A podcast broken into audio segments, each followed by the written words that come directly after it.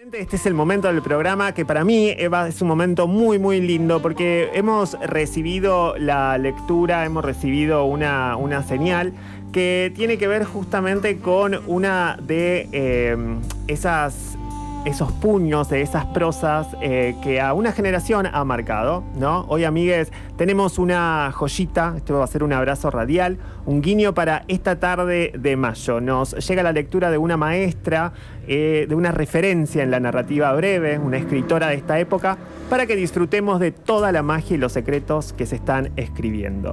De su último libro, La Guerra, hoy en Feria de Besos, Ana María Yua nos lee el micro relato Los Espías.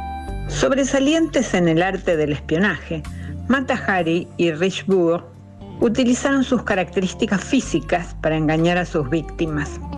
Durante la Primera Guerra Mundial, la bella holandesa Mata Hari tuvo amantes de varios países europeos.